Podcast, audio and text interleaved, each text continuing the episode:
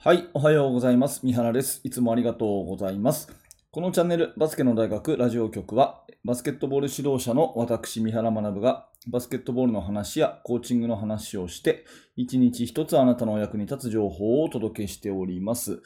えー、本日は7月27日火曜日ですね。皆様、えー、健やかにお過ごしでしょうか。えー、どうやら今日は台風が、来る一日ということで、気をつけていきたいですね。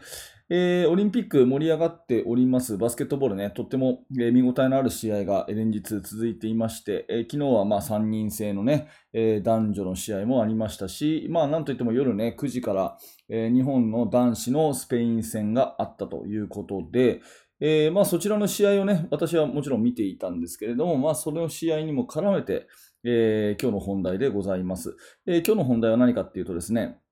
えー、加藤光彦先生の言葉、勝利への3条件ということで、えー、加藤光彦先生というのは、あの元能代工業高校のね、えー、田臥勇太選手をはじめ、えー、いろんな選手を輩出し、何度も全国優勝した名監督であります。えー、現在は、えー、西武文理大学の、えー、バスケットボール部の監督をされている方ですね。えー、で、この方がですね、えっ、と、2000、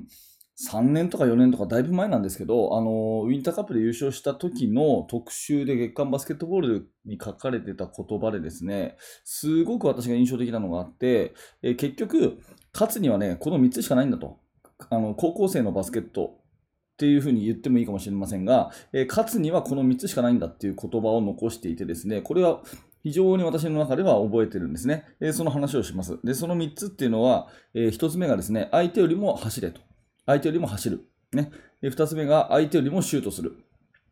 三つ目が相手よりもリバウンドルーズに負けないと。ね、これ非常に当たり前すぎる話なんですが、これがね、絶対忘れちゃいけないことだなって思うんですね。えー、加藤光彦先生が言った勝利への3つの条件は、1番、相手よりも走ること。2つ目、相手よりもシュートすること。3つ目、相手よりもリバウンドルーズに負けないことということで、この言葉がですね、インタビュー記事に載ってたんですよ。で結局、高校生の場合は、上に行けば行くほど単純化することが大事だよっていう話で、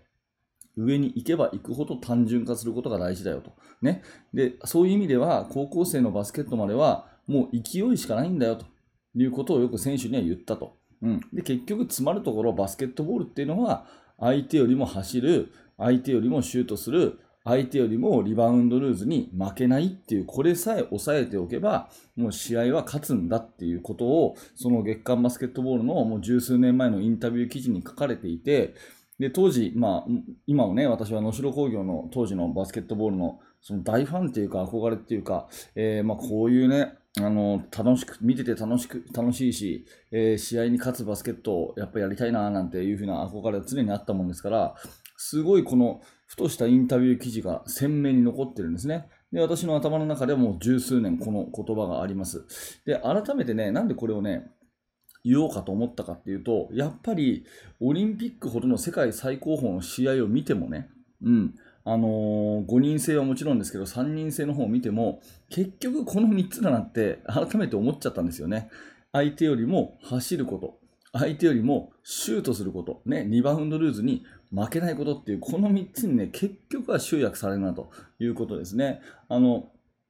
昨日のね、日本対スペインの試合もまあ素晴らしい試合で、日本は結局ね、26対26まで同点。うん、そして、えー、まあ最終的には、あの、一時かなり開きましたけど、11点差まで持って、盛り返すと。ね。えーの終盤はもう1桁まで追いつくというところで、世界2位の、まあ、スペインに対して大前線。しかも一番良かったのは、その前線して、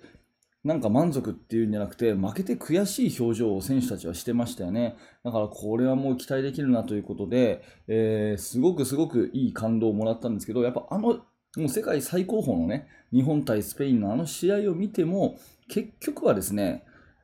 うん、これだなっていうふうに、その本質はここだなっていうふうに思ったんですね。相手よりも走る、相手よりもシュートする、ね、相手よりもリバウンドルーズに負けないっていう、ここがやっぱり一番重要だなっていうふうに思います。で、逆にね、えー、ここじゃないところって何かっていうと、やっぱり複雑なことなんですよね。うん、あの、フォーメーションがどうするとか、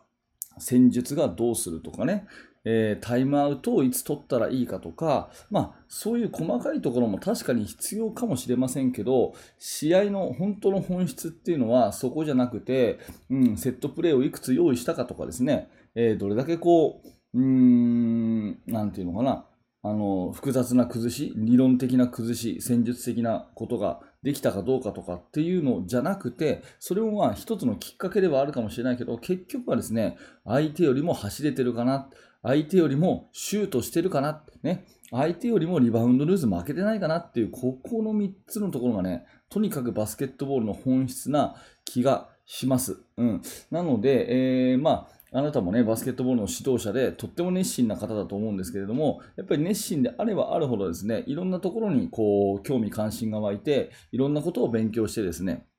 戦術的なこととか、えー、練習メニューにね、こだわってみたりとか、いろいろいろいろこう、あの、頭の中は広がると思うんですけど、本当の本質はこの3つ。ね、相手よりも走る。相手よりもシュートする。相手よりもリバウンドルーズに負けないっていうこの3つですね。とにかくここを抑えてですね、子供たちと一緒に頑張っていただけたらなと思います。まあ私が思うにですね、うん、よくあった失敗としては、やっぱり相手よりも走ることをしないで、えー、セットプレーの練習ばっかりしてる時っていうのは大体あんま強くなかった気がしますね。うん、今はそんなことないんだけど、私もね、えー、10年前の自分は結構セットプレーばっかり教えてですね、走ることよりもですね、えー、ハーフコートのバスケットを丁寧に丁寧に作り上げて作り上げてっていうのが好きだったもんですから、でもそれは強くあんまりならないなっていうのは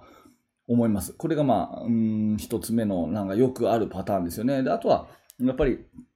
相手よりもシュートしないっていうのもありますよね。もう打てるときは打てばいいと思うんですよ。打てるときは打てばいいと思うんですけど、やっぱプレーを作りすぎて、打てるときにパスしちゃってミスっていうのはね、よくありますよね。まあそんなようなところで私自身はね、うん、やっぱりこの、えー、相手よりも走る、相手よりもシュートする、相手にリバウンドルーズを負けないという、この3つの条件のところが、うん、やっぱり強く意識できてないときは他は何をやってもあんまり大してえー、ゲームの流れを左右しないことなんだっていうことをですね、えー、強く強く言いたいですし、これはずっと私の頭の中に残ってた言葉なんだけど、オリンピックのね、世界最高峰の試合を見ても、突き詰めればここじゃないかなっていうのを感じたので、えー、今日は皆さんのね、何らか、えー、気づきのヒントになればと思ってお話をさせていただきました。もうね、えー、何度も何度も繰り返してますけど、もう一回繰り返しますね。え加藤光彦先生が残された言葉、ね、あの、インタビュー記事にふと残された言葉として、私が強烈に覚えてるのはこの3つ。ね。結局バスケットは相手よりも走る。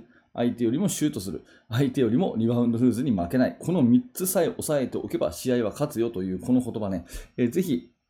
あなたもですね、強烈に頭に叩き込んでいただいて、すごくすごく当たり前すぎるんだけれども、意外と見落としがちだったりするんじゃないかなということで今日はこの話をさせていただきました。えー、まあ、本題以上なんですけれども、あの日本対スペインの試合ね、えー、と先ほども言いましたけど、本当にいい試合で、で私思ったのはね、あのネット上に、なんつうんだろう、批判的な言葉がまあ、私が見る限り本当に少なくて、ね、日本は本当弱いなとかですね、えー、スペイン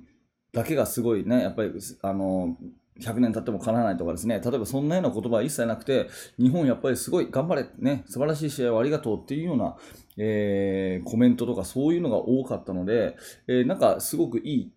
嬉しい気持ちになりますね。うん。だからバスケットボール界、あの、このオリンピック、あの賛否両論いろいろありますけども、あの今、ちょうどこう歴史が動いてるっていうか、そういう時期なので、まあ、引き続きオリンピック注目してね、え日本代表の活躍を、えー、期待したいなというお話で締めくくらせていただきます。えー、今日の言葉としては、ね、えー、加藤光彦先生のお話の相手よりも走る、相手よりもシュートする、相手よりもリバウンドルーズに負けないと。ね、これだけしつこく言ったからもう覚えたでしょ？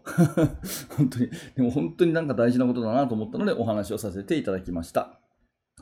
はい、ありがとうございました、えー、このチャンネルではいつもこのような感じで毎朝バスケットボールの話をお届けしております。もし何らかあなたの、えー、気づきのヒントになれば嬉しく思います。ぜひチャンネル登録をして、また明日の放送でお会いしましょう。えー、そして現在ですね、無料のメルマガ講座というのをやっております。こちら登録していただけますと、最初の1通目で YouTube では公開していない、え練習メニューの作り方というね、え特典の動画もプレゼントしてますので、えそれだけでもお受け取りください。え